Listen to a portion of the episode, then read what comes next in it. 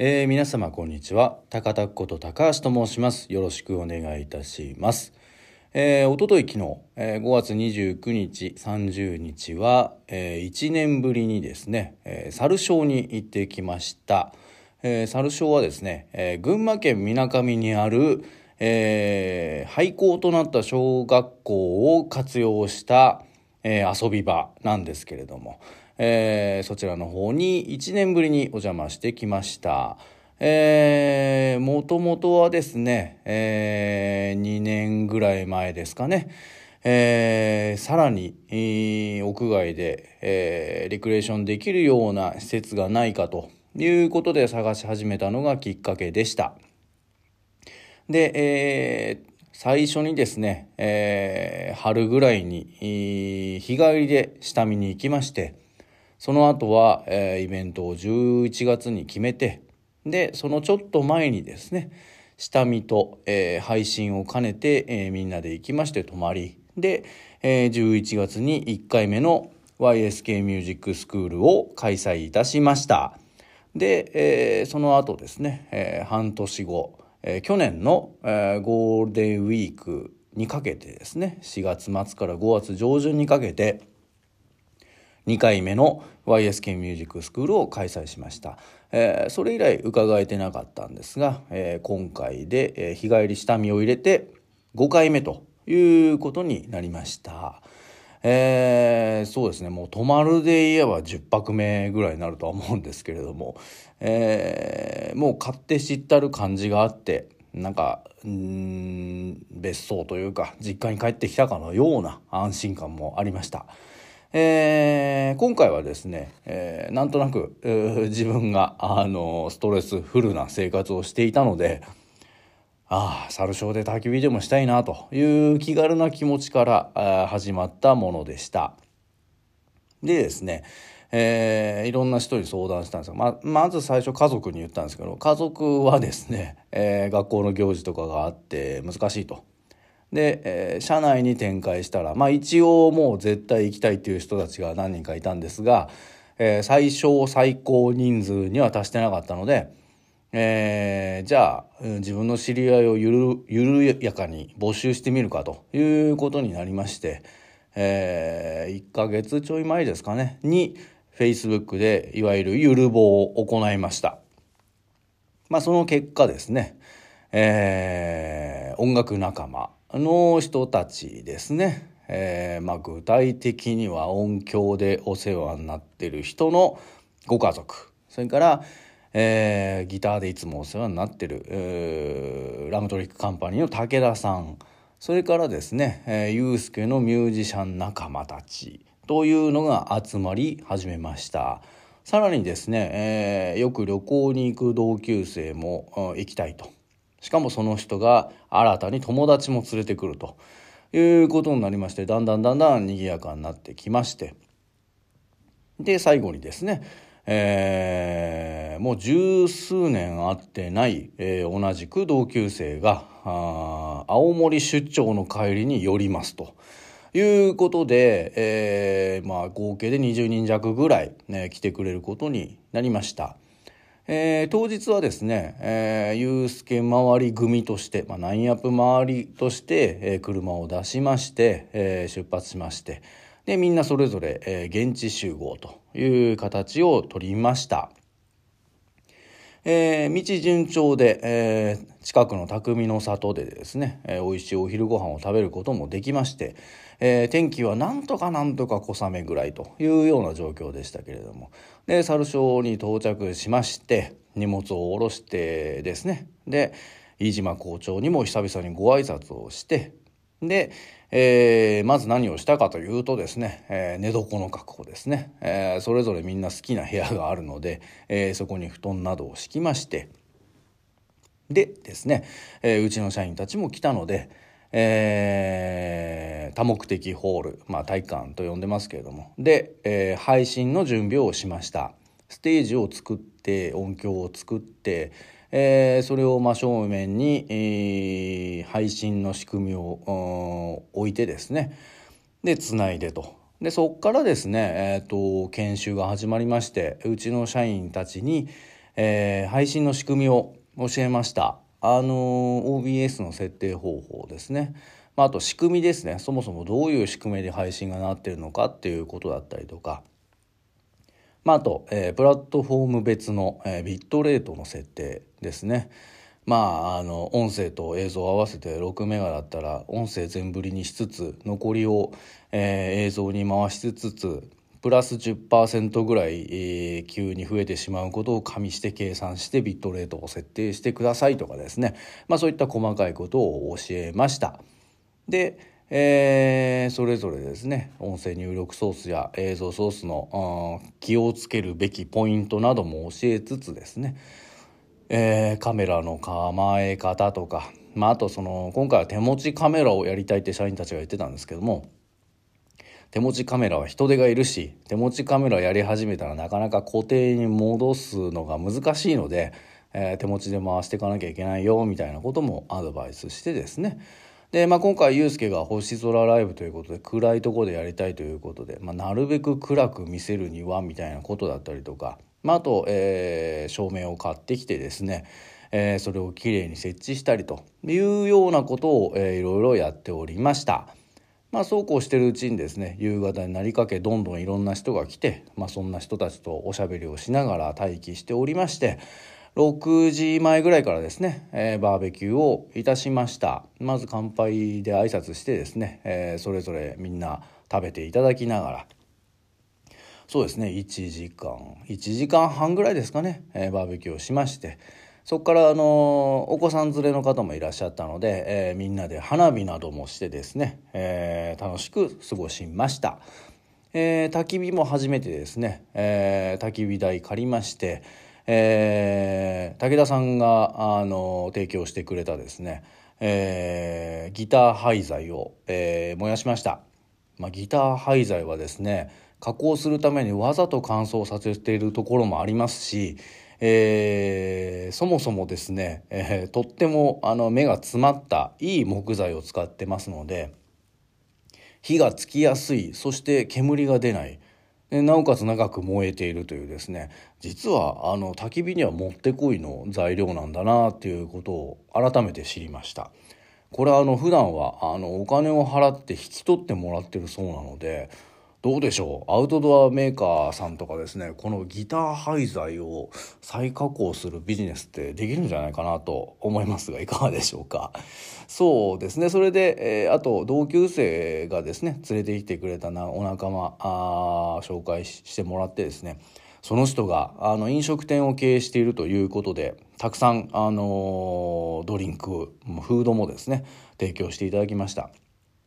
ビールサーバーなんと40リットルも持ってきてくれてですね、まあ、そんな飲めるわけはないんですけども半分ぐらいは飲みましたかね。20リットルは飲んだと思うんですけどで、えー、いろいろ大きい業務用のですね、えー、ものも持ってきてくれてワイワイとやらせていただきました。で8時過ぎぐらいからですね、えー、配信の準備を具体的にしまして、えー、9時から無料配信をスタートいたしました。えー、まあ、配信開始のボタンぐらいは押したんですが残りは、えー、うちの社員たち67名にやってもらいまして、えー、まあヒヤヒヤしながら見ておりました。うんそうですね。手持ちのカメラは30分ぐらい経って途中で、え交代したりとかですね。スイッチャーしてる人にこっちの映像みたいなものを指示をしたりはしましたけども基本的にはですね、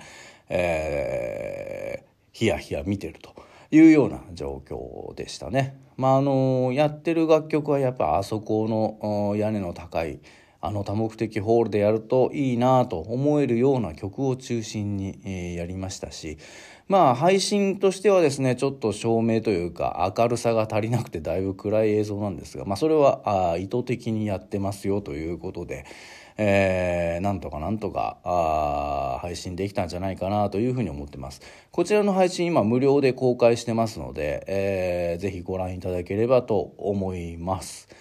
まあ最近その DLC とかを作ってる身としてはですね、えー、ユースケばっかり映すんじゃなくてこうモノカラのパンダとかですねなんか自分なりのこだわりもあったりするんですけどもそういったものもですねああの少し盛り込んでますんで、えー、見ていただければ楽しめるんじゃないかなと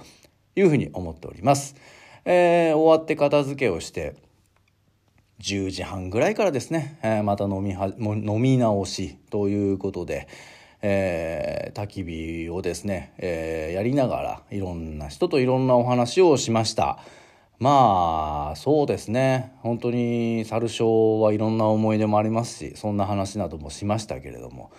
えー、まあ同級生ですね。あの十数年ぶりに会う同級生もいるし毎月のように会ってる同級生もいてなんかそんな人とあの廃校になった小学校で、えー、語らってるというのもなんか非常にエモい感じもいたしますけれどもあのそうですね。6年間その3人は同じクラスだったんですけれども、まあ、そんな人たちとお話をしたりですね。新しく紹介してもらったお仲間といろんな話をしたりえー、セッションしてるユースケの演奏を聴いたりとかですね。いろいろ楽しませていただきました、えー、全部の薪を燃やしてネネッカーになったのが3時半4時前ぐらいだったかなと思うんですけれども。で、えー、朝は7時過ぎぐらいにですね、えー、鳥の声で目が覚めましてでお風呂を入れてえー、軽く朝飯を食ってでなんか社員たちは多目的ホールで運動会をやってましたけどそれはあの見なかったことにしてですね、えー、中庭でのんびり祐介が入れたコーヒーを飲んで、えー、前日の話の続きなどをダラダラとしておりました。まああのいつもね、えー、猿シというと、え、準備をしたりお客様をお迎えするもしくはお迎えしている間っていうのが本当に忙しかったので初めてかもしれないですねあんなのんびりしたあの猿シというのは。やっぱりすごくいい環境だなと思いますしあの静かな学校でっていうのがなんかこうすごくユニークでいい場所だなと改めて思いました。1年ぶりに来ましたけれどももう相変わらずとても綺麗ですしなんなら設備も少し増えてるぐらいの感じで、えー、とても快適に過ごさせていただきました。えー、11時ぐらいに給食風のカレーをみんなでいただきます。して食べてですね。えー、片付けながらゆるゆると1時前ぐらいに解散をいたしました。まあそんな、えー、1泊2日だったんですけどとっても快適でしたね、えー、そしてまたなんかここしばらくはですねそういう外でみたいなまたアイデアやブあのブームみたいなものがやってきてましてえー、この後もですね6月7月とバーベキュー会場とかグランピング会場をいくつか見て回るんですけれどもなんか面白いとこが見つかったらいいなさらに見つかったらいいなと思いますしまた猿ショーで、えー、原点に帰ってやれるのもいいななんて思ったりもしました。えー、まあそんなことでですね、えー、帰りも道はあかなり順調でしたし、えー、すんなり帰ってくることができました。えー、参加いただいた方ありがとうございました。もう本当にあの、音楽系、会社系、同級生系、その他みたいな感じでいろんなところから人が集まってきてワイワイやってですね、えー、すごい面白い感じだったなというふうに思っております。えー、まあ、サルをですね、えー、またなんか活用できたらいいなと思いますし、まあ、こうやって、えー、中にこもったりもしつつ外で遊んだりもですね、えー、しながら、えー、いろいろなアイディアを練れたらなというふうに思ってますので、えー、引き続きどうぞよろしくお願いいたします。えー、5月本日で終わりですけれども6月に入りますと、えー、6月上旬ですねえー、有権さんとのツアーで、えー、大阪神戸があります。大阪ソールドアウトありがとうございます。神戸の方はまだ大丈夫なんで、えー、ご検討ください、えー、2人のツアーについては、えー、1個前の、えー、この音声ブログでも話しておりますのでご参考にしてください。えー、その後は1723と、えー、誕生日ライブが京都東京であります。